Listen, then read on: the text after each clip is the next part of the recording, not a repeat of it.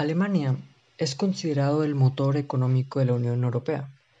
Pero, ¿por qué Alemania? Y no países como Francia, Italia, España, Bélgica, Holanda.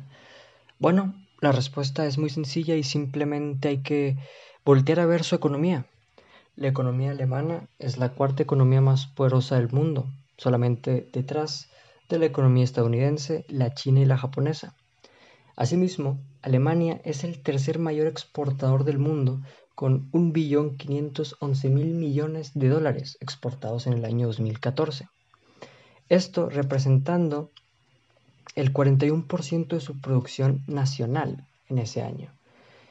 Los principales bienes exportados eh, por las fábricas alemanas son vehículos, maquinaria, productos químicos, productos electrónicos, farmacéuticos, equipo de transporte, entre otros.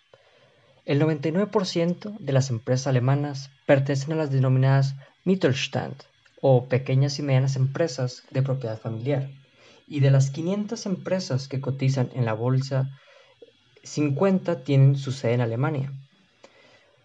Algunas de estas empresas son Volkswagen, Allianz, Daimler, BMW, Siemens y Bayer.